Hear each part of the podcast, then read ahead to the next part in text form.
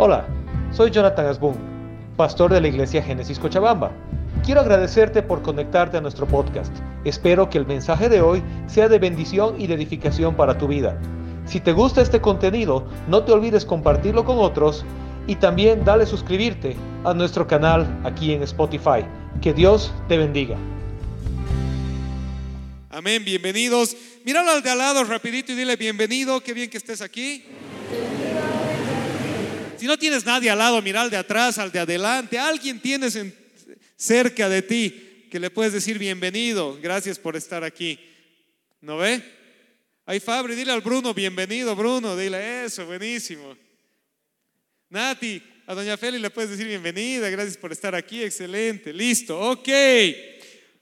Hoy es realmente un día muy bonito, el tema se llama cautivos de la palabra de Dios. ¿Saben qué celebramos el 31 de octubre? Antes de que alguien meta la pata y diga Halloween, el 31 de octubre celebramos el día de la reforma protestante. ¿Qué celebramos el 31? Exactamente. Entonces estamos, la reforma protestante tradicionalmente se sitúa el inicio en 1517, ¿sí? Cuando Martín Lutero clava sus tesis en la puerta de la catedral. Y es tiempo de que nosotros, nosotros como evangélicos, recuperemos, algo pasó con el sonido, ¿no? Recuperemos nuestra herencia protestante. ya, ok, vamos a hablar entonces un poquito de nuestra herencia protestante. ¿Sabes qué? Nosotros somos evangélicos, esa es nuestra identidad, nuestra identificación. Cuando te dicen, ¿qué tipo de iglesia eres? Le dices, soy evangélico. Y los evangélicos somos una rama de la iglesia más grande, de un paraguas más grande que es la iglesia protestante. Y la iglesia protestante es una rama de un árbol más grande que es el cuerpo de Cristo, la iglesia de Dios. Amén, ¿estamos aquí? ¿Me están siguiendo? Sí. Pero como evangélicos nos paramos en una tradición muy larga. Todos nosotros los evangélicos afirmamos y creemos lo que los concilios históricos de la iglesia determinaron acerca de la fe cristiana. Afirmamos la Trinidad de Dios. Afirmamos que Jesucristo es Dios hecho hombre. Una persona con dos naturalezas, 100% divino, 100% humano, que murió en la cruz tomando nuestro lugar, que nació de María Virgen, que murió y fue enterrado y que resucitó al tercer día y vive para siempre. Afirmamos que el Espíritu Santo es Dios igual que el Padre y el Hijo y que viene y habita en nosotros y nos da nueva vida. Todo eso lo afirmamos como cristianos evangélicos porque nos paramos sobre los pilares de la tradición histórica de la fe cristiana. Amén, ¿me están siguiendo? ¿Sí? No es que la iglesia evangélica nació ayer. La iglesia evangélica es una rama de la iglesia cristiana histórica. Ahora también nosotros nos paramos sobre los pilares de la reforma protestante.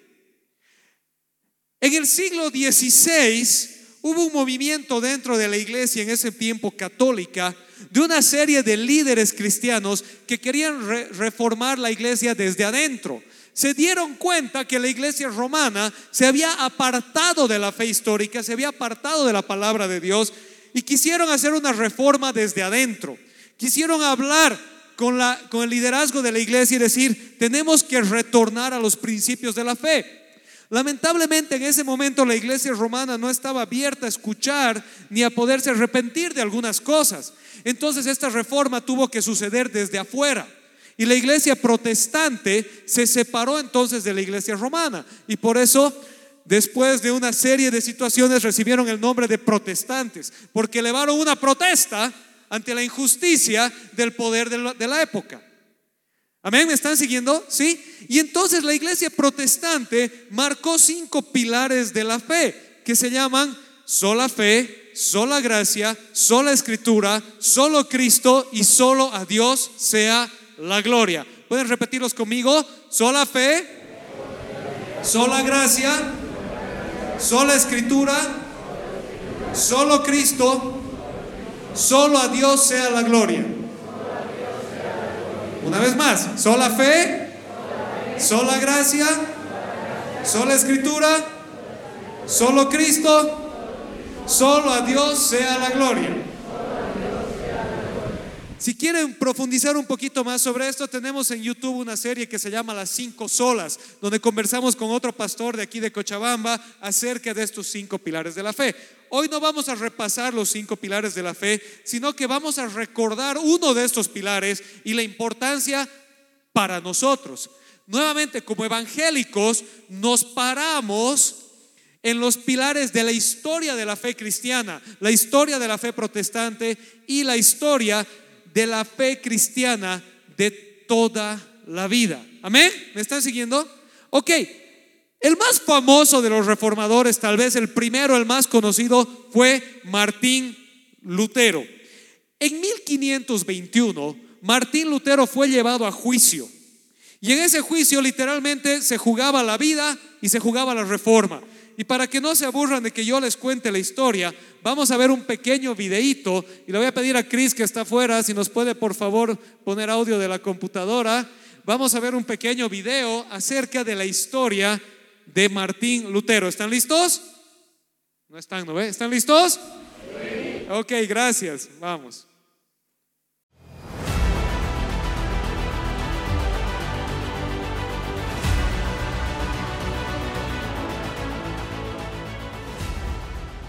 Martín Lutero, aquí estoy.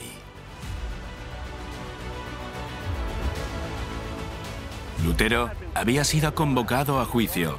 Llegó a Worms el 15 de abril de 1521, provocando una gran expectación. La gente deseaba verlo. El lugar donde se hospedaba estaba constantemente repleto de gente.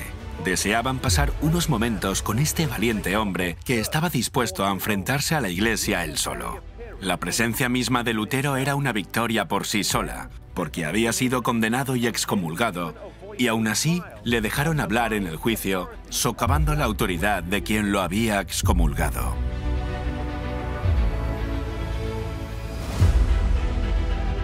Debemos entender que Lutero, en este momento de su vida y ministerio, no tenía ninguna intención de separarse de la Iglesia. Comentó que no se ganaba nada con el cisma y que esperaba poder reformar la Iglesia desde dentro.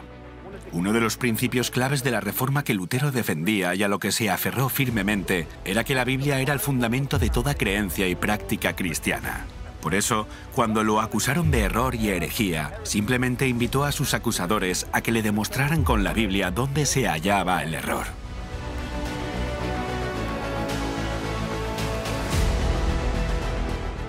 Entrando en la sala, pocos le hablaron palabras de aliento, pero un general del ejército le dijo que iba a hacer un ataque más noble que él mismo o que cualquier capitán hubiera hecho en el campo de batalla. Le dijo que si su causa era justa y estaba segura de ella, siguiera adelante en el temor de Dios.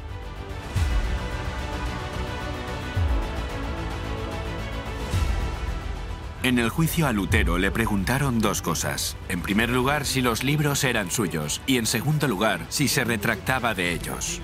Lutero contestó que los libros eran suyos, pero pidió tiempo para elaborar su respuesta y decidir si se retractaba o no. Esto convenció a la Asamblea de que no actuaba por impulso y más tarde daría más peso a sus respuestas.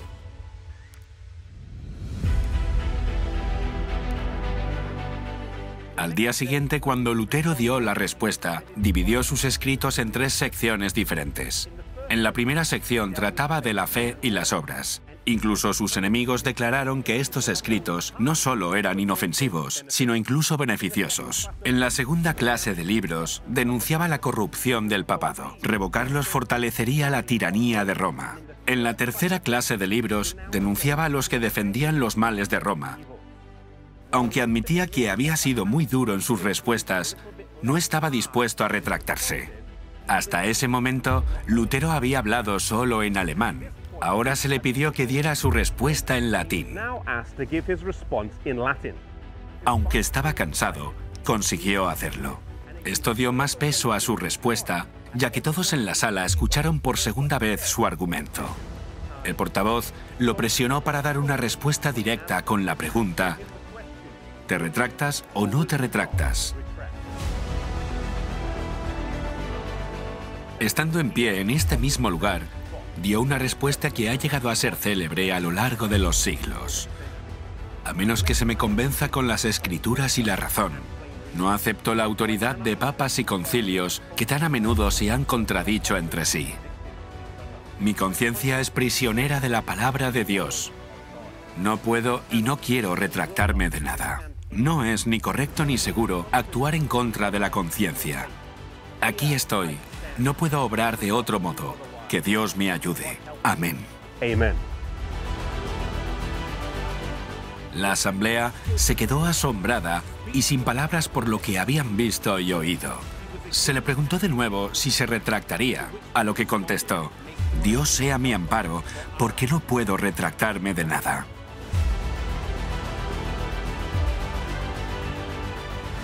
El valor con el que Lutero habló en este juicio ha inspirado a muchos desde entonces a colocarse del lado de Dios frente a la oposición y a las adversidades.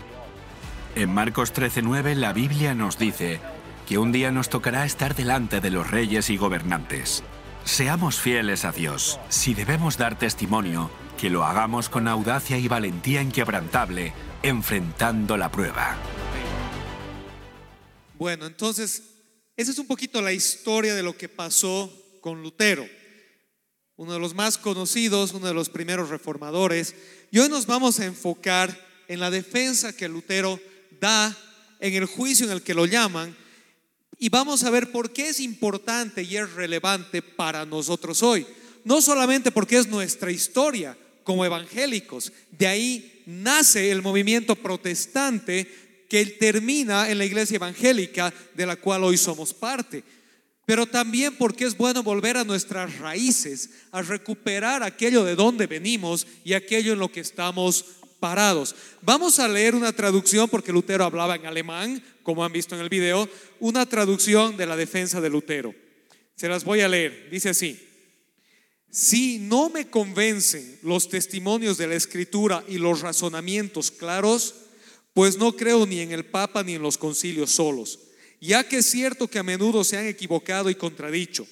Me invaden en mi conciencia los pasajes de la Sagrada Escritura que he citado y me atrapa la palabra de Dios. Por lo tanto, no puedo y no me retractaré de nada, porque hacer algo en contra de la conciencia de uno no es seguro ni saludable. Que Dios me ayude. Amén. Detrás de esto está el espíritu de en quién voy a poner mi confianza. Esto es el fondo de la respuesta de Lutero. ¿En quién voy a confiar? ¿En el hombre o en Dios? El hombre es falible, el hombre se contradice, el hombre se equivoca y eso es evidente. Solo hay una verdad autoritativa, una verdad infalible, una verdad que no cambia y esa es la palabra de Dios. Vamos a desglosar en tres partes la respuesta de Lutero y vamos a empezar por el final. Lutero termina y dice, que Dios me ayude.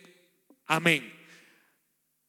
Quiero que te pongas un momento, que te sitúes en tiempo y espacio en lo que está sucediendo. Lutero ha sido declarado hereje, no solo por la Iglesia Católica, sino por el Sacrosanto Imperio Romano. En esas épocas el imperio y la Iglesia eran uno.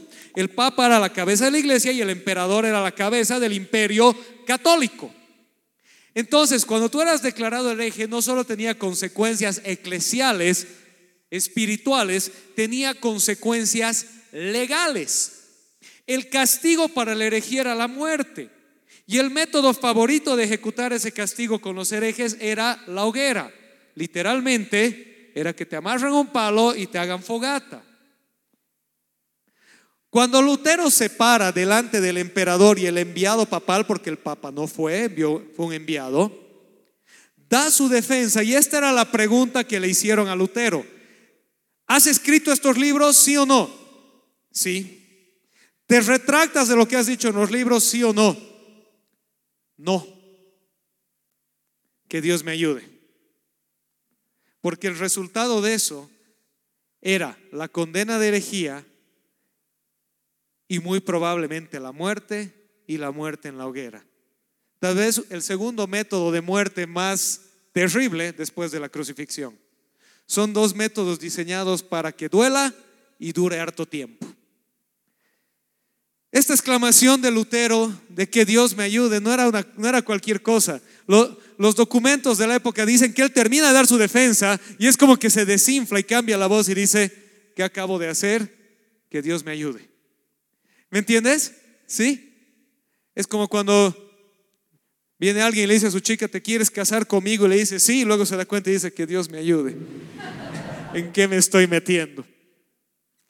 Cayó en sí pero se mantuvo firme. Y le volvieron a preguntar, seguro que no te retractas, no puedo retractarme de nada. Parado sobre la fe en la escritura, Lutero firmó lo que con toda probabilidad iba a ser su sentencia de muerte. No estamos haciendo un día de clase de la vida de Lutero, pero vamos a ver que Dios providencialmente movió cosas para que él pueda escapar y sí Lutero murió de viejo, logró sobrevivir. Pero no fue el destino ni la suerte de la mayoría de sus seguidores o de otros reformadores. Muchos de ellos murieron por la espada o por la hoguera. Después de darse cuenta de lo que Lutero hizo y de dejarnos ese ejemplo a nosotros, cuando alguien viene y te dice, esta es tu creencia, ¿te retractas o no? ¿Qué le vas a decir? Y vamos a estudiar eso hoy día. La primera parte de la respuesta de Lutero, la escritura y la razón. Y esto es importante porque como creyentes evangélicos tenemos que entender qué es y qué no es sola escritura. Porque muchas veces los evangélicos lanzamos la frase sola escritura y, confundimos lo que es biblicismo con lo que es sola escritura. Y ahorita vamos a ver qué quiere decir eso. Y esto es lo que quiero que entiendan. Leamos nuevamente la respuesta de Lutero que dice así. Si no me convencen los testimonios de las escrituras y los razonamientos claros, y luego añade, invaden en mi conciencia los pasajes de la Sagrada Escritura y me atrapa la palabra de Dios. Pueden leer conmigo la primera parte, las primeras comillas, a la una, a las dos y a las tres, vamos.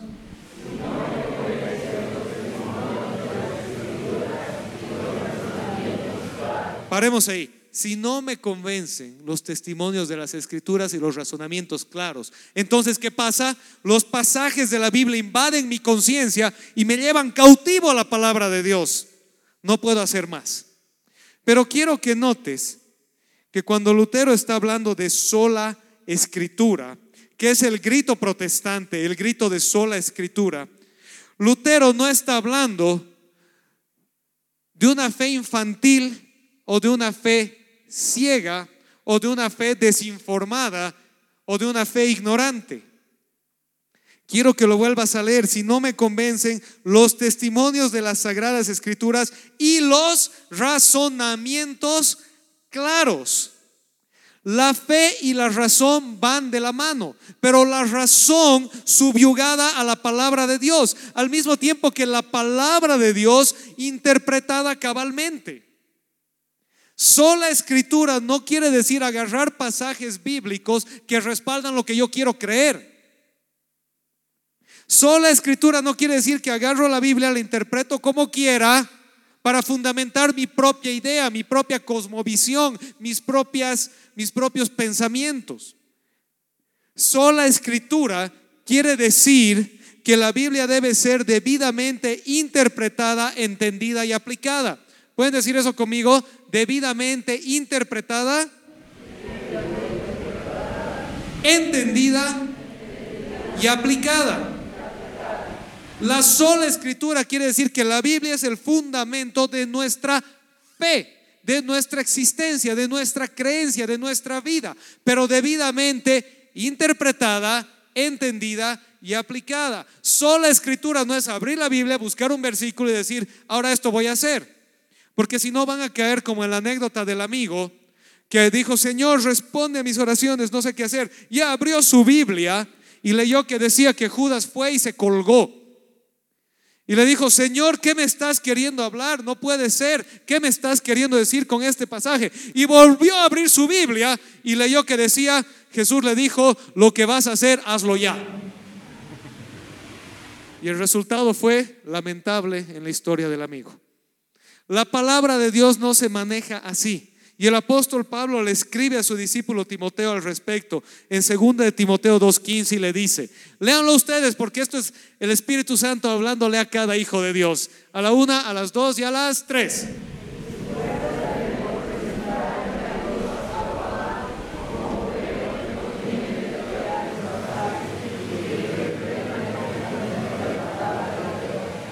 Esfuérzate por presentarte a Dios aprobado, como obrero que no tiene de qué avergonzarse y que interpreta rectamente la palabra de verdad.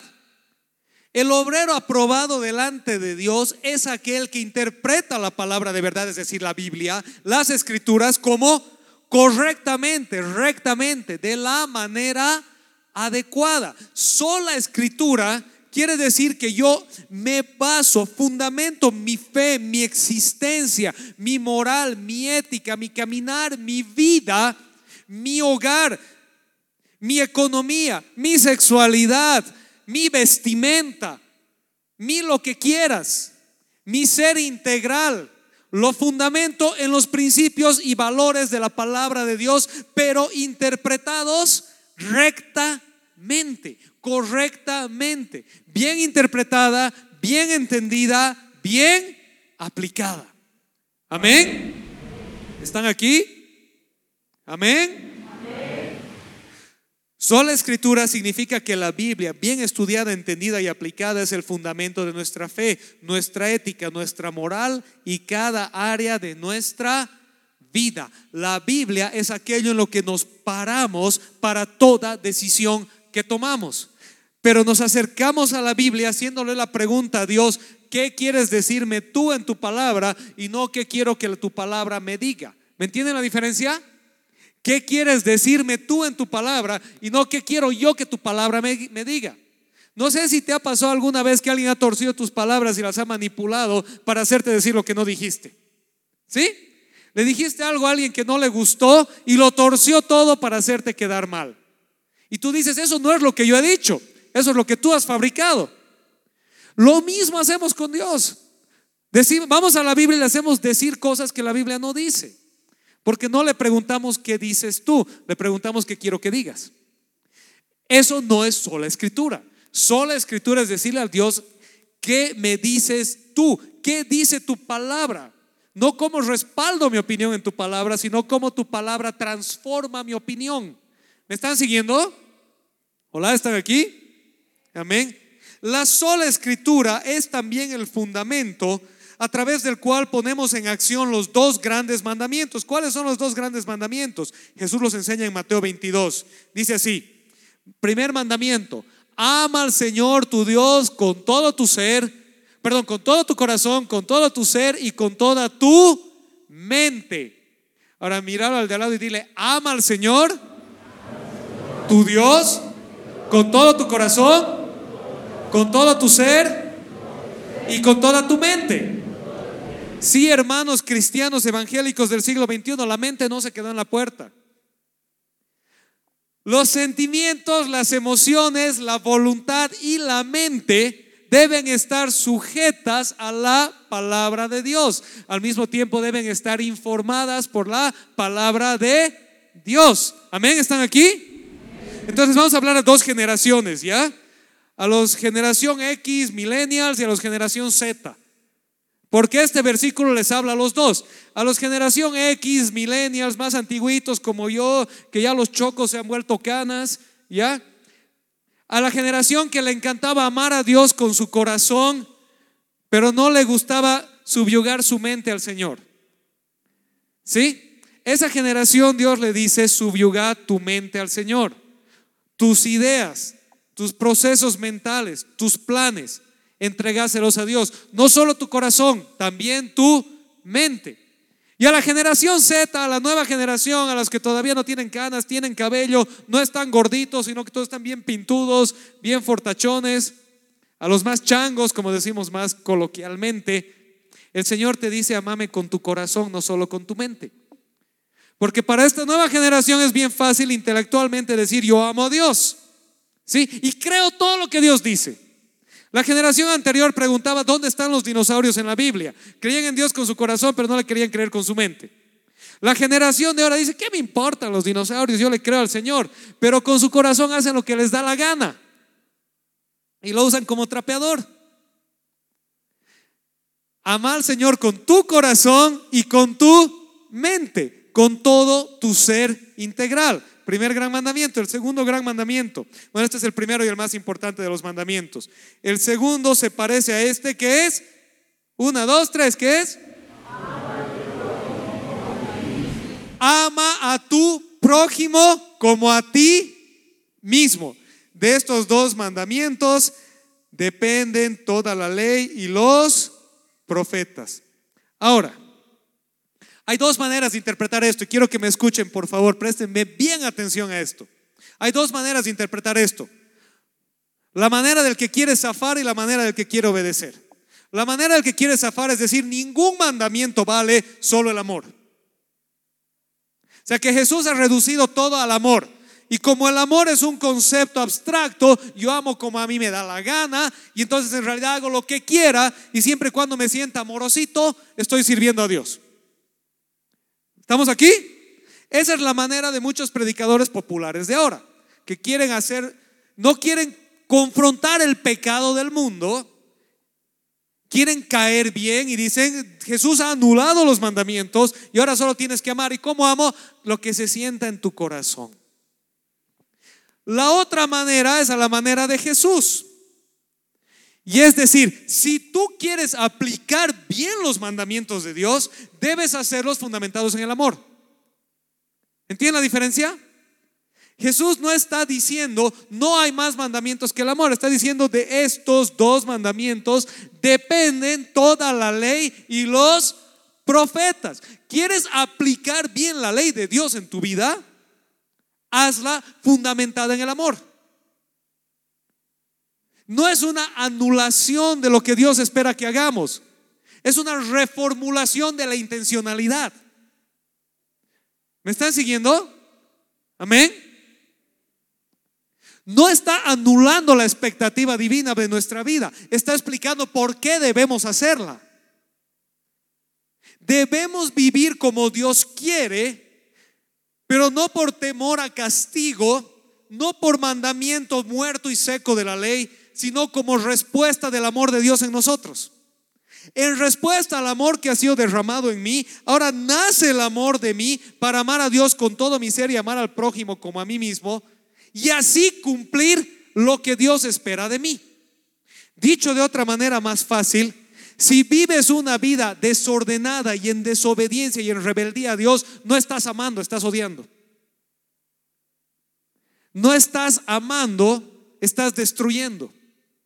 ¿Quieres amar de verdad? Escucha lo que Dios dice y hazlo por amor. Eso es lo que Jesús está enseñando. ¿Y de dónde sabemos eso? De la escritura. Nos basamos en la escritura. La escritura es el fundamento de nuestra vida.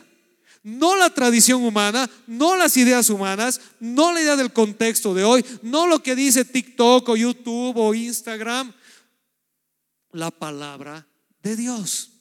Amén, ¿están aquí? Están mirando feo algunos por ahí.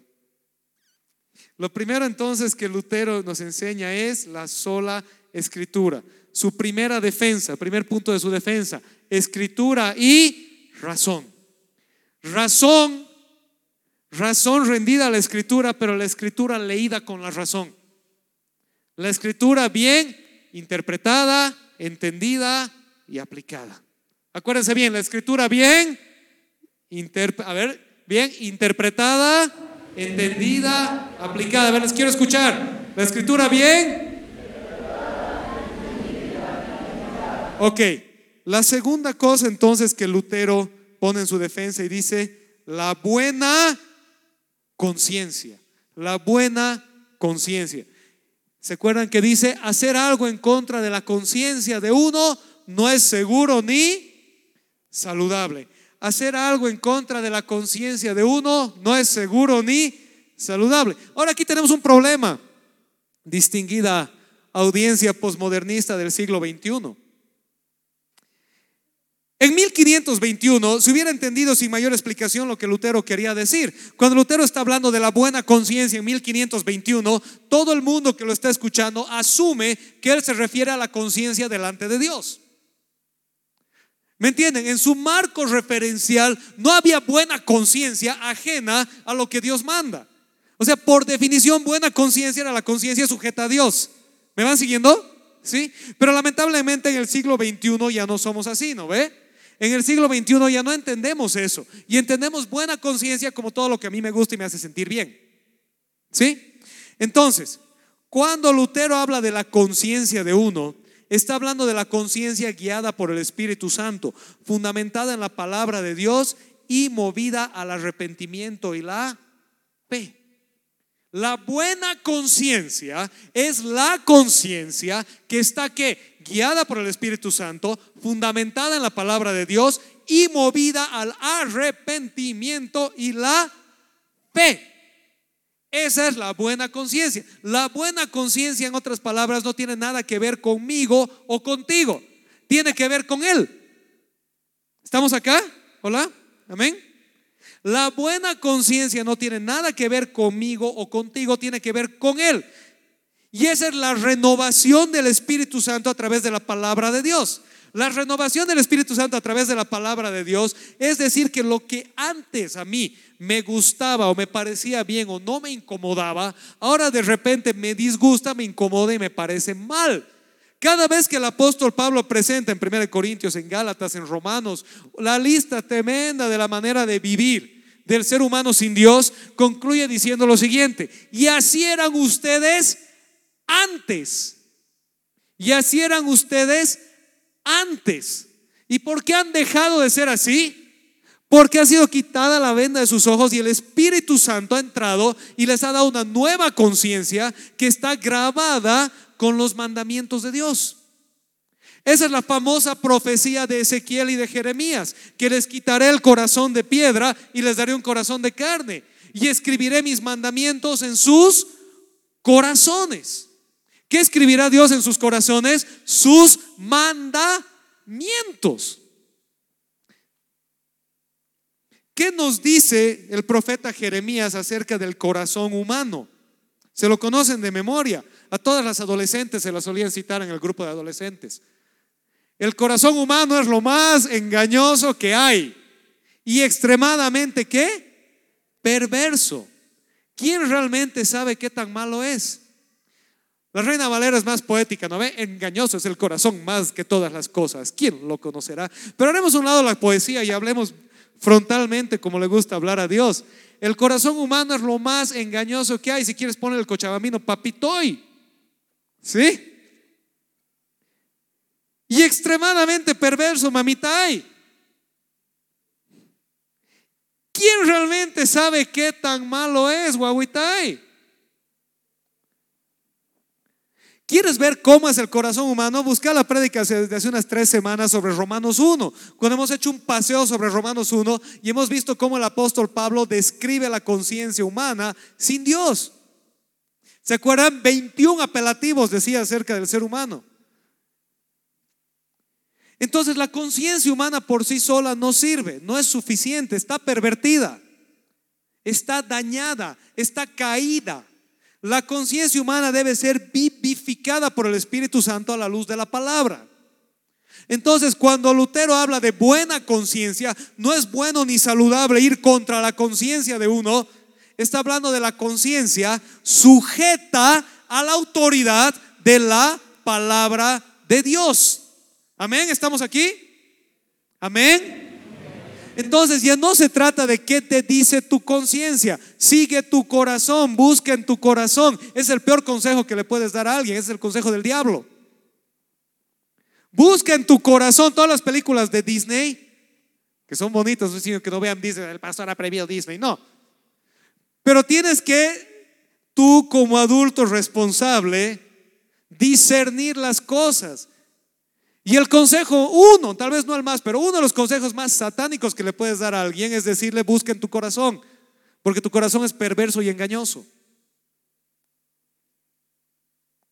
Busca en el consejo de Dios. Busca en la palabra de Dios. Busca al Espíritu Santo que haga vida la palabra en ti y te vivifique. Amén. La buena conciencia a la cual Lutero se refiere, contra la cual no podemos ni debemos ir, es la conciencia renovada por el Espíritu Santo. Esta es la conciencia que obedece a la palabra de Dios y se fundamenta en ella. ¿Qué dice Jesús? Juan 14, 15. ¿Lo pueden leer? Una, dos, tres. Bien sencillo. Si me aman, obedezcan mis mandamientos. El amor deja de ser un concepto subjetivo y abstracto y pasa a ser un concepto concreto. Amas a Dios, sométete a Él. Amas a Dios, escúchale a Él.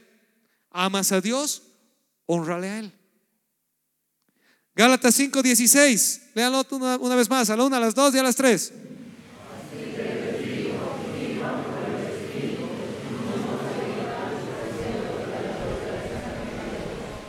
Vivan por el Espíritu y no seguirán los deseos de la naturaleza pecaminosa. Y vuelves a encontrar esta amalgama en la Biblia, espíritu y escritura, espíritu y escritura.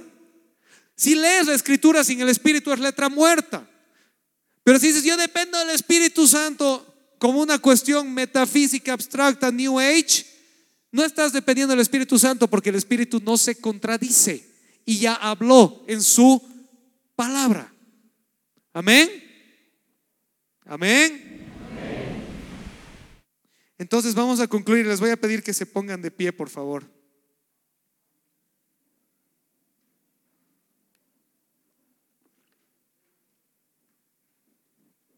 Literalmente y figurativamente es momento de levantarnos, ¿sí?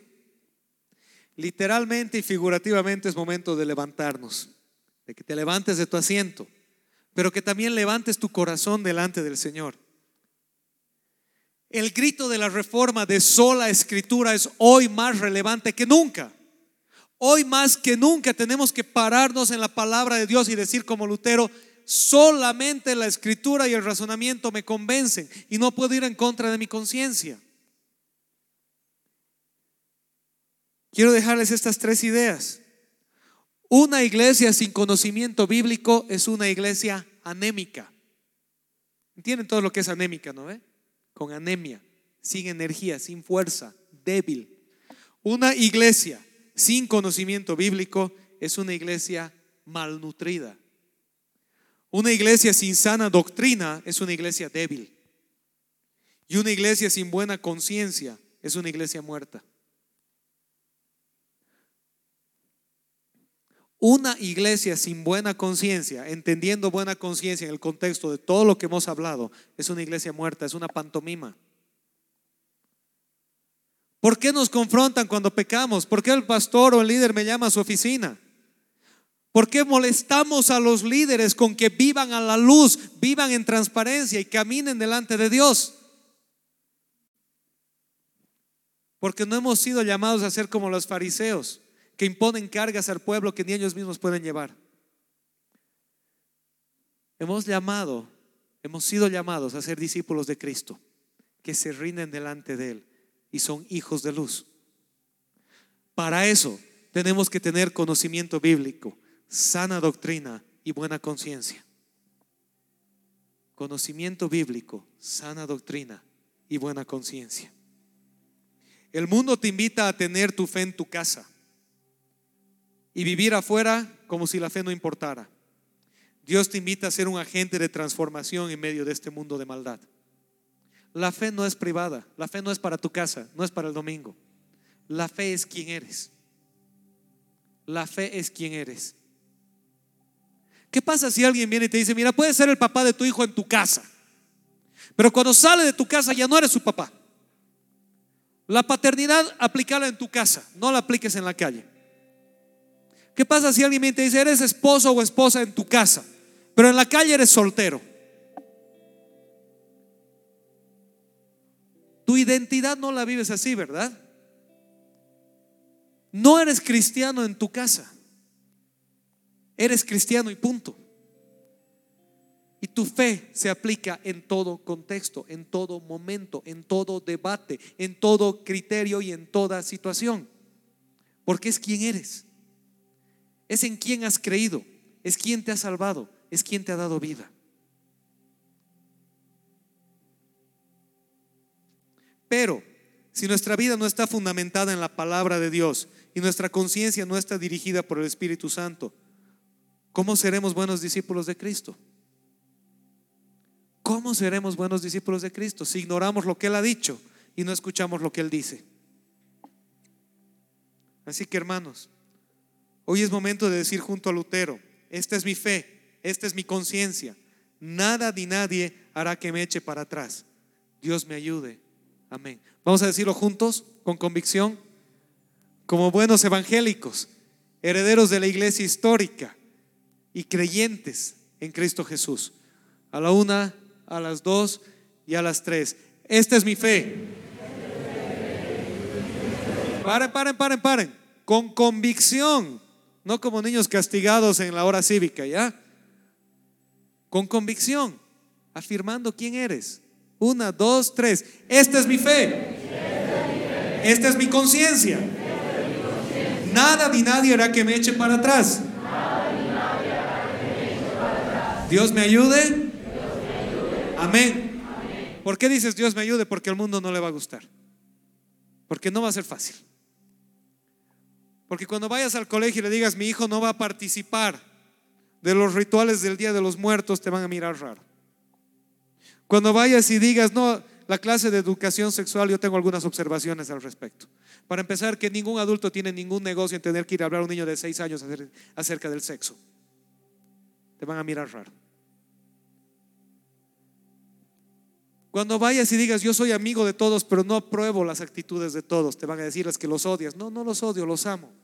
Pero porque los amo, digo la verdad. Porque el verdadero amor, el amor de Dios, es el amor que sigue sus mandamientos, no que se hace a loco y deja que marchemos felices al infierno. Y te van a mirar mal. Y cuando digas, me voy a quedar en mi casa y no me voy a divorciar. Cuando digas, mi esposo y mi esposa no son controladores, sino que nos amamos y nos debemos el uno al otro y llevamos con orgullo nuestra relación de amor, te van a mirar raro. Y tú vas a decir, esta es mi fe, esta es mi conciencia. Nada ni nadie hará que me eche para atrás. Dios me ayude. Amén.